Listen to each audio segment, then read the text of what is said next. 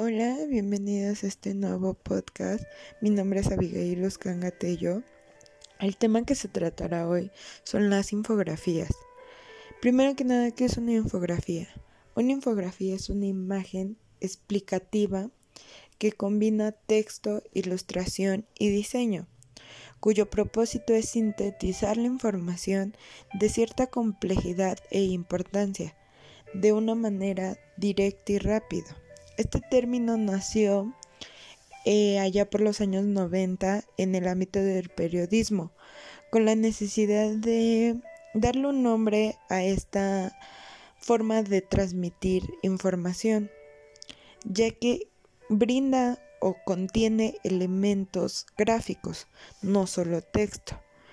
Las infografías responden a diferentes modelos tales como diagramas, esquemas, mapas, entre otros. Asimismo, utiliza diferentes tipos de recursos visuales, tanto lingüísticos como no lingüísticos, que son textos, imágenes, color, criterios de diagramación y todo unos elementos que aprovechan el brindar información. Las funciones que cumplen estas infografías es sintetizar la información, facilita la comprensión de la información compleja, que sea muy directa, no debe de caber ninguna duda, eh, otorga una variedad de información de diagramación entre textos e imágenes por otra parte, una infografía debe de contener, primero que nada, un titular que viene acompañado de los subtítulos si son necesarios, claro está, de un texto eh, breve dando la explicación de los diferentes criterios que estamos platicando en la infografía, ya sea de cualquier tema. Por consiguiente, va el el cuerpo. Este contiene el centro del mensaje, puede incluir elementos gráficos, diferente apoyo de tipografía. Y por último, debes de cuidar lo más importante, que son tus fuentes de información. Así, saber de dónde, cuando yo sea el lector, saber de dónde viene la información, que no es inventada.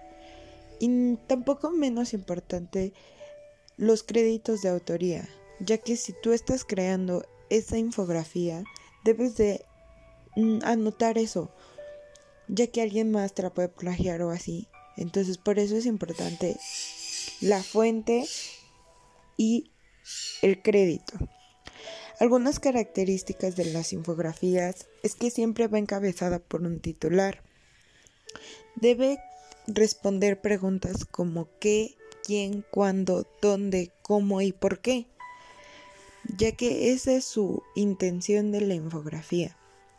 Debe de ser fácil de ingerir a la hora de verla, no puede estar muy saturada. Debe de contener sintéticamente la información, yéndose a puntos extremadamente necesarios.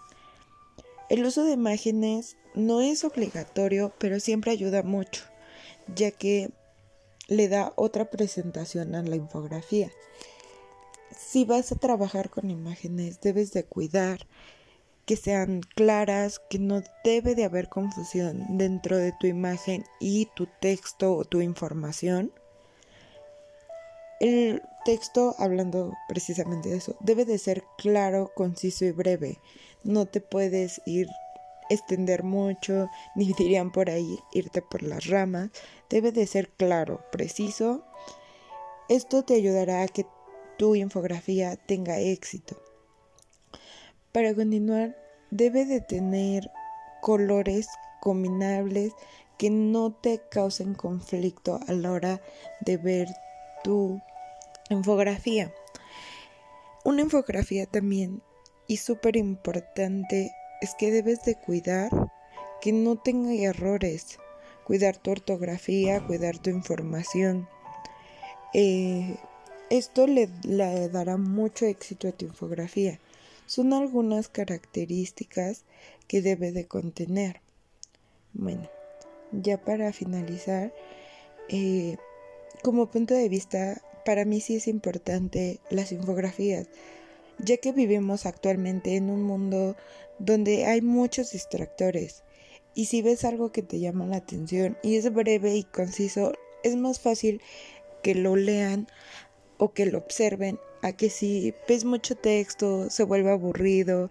Eso es una de las características que a mí, eh, para mí es súper, súper importante.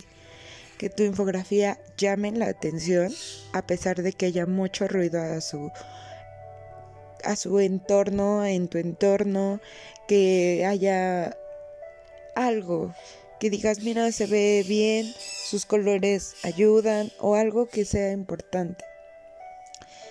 Esto es lo que yo opino en las infografías, es un pequeño exposición o como lo quieran llamar de qué son, qué llevan y para qué sirven.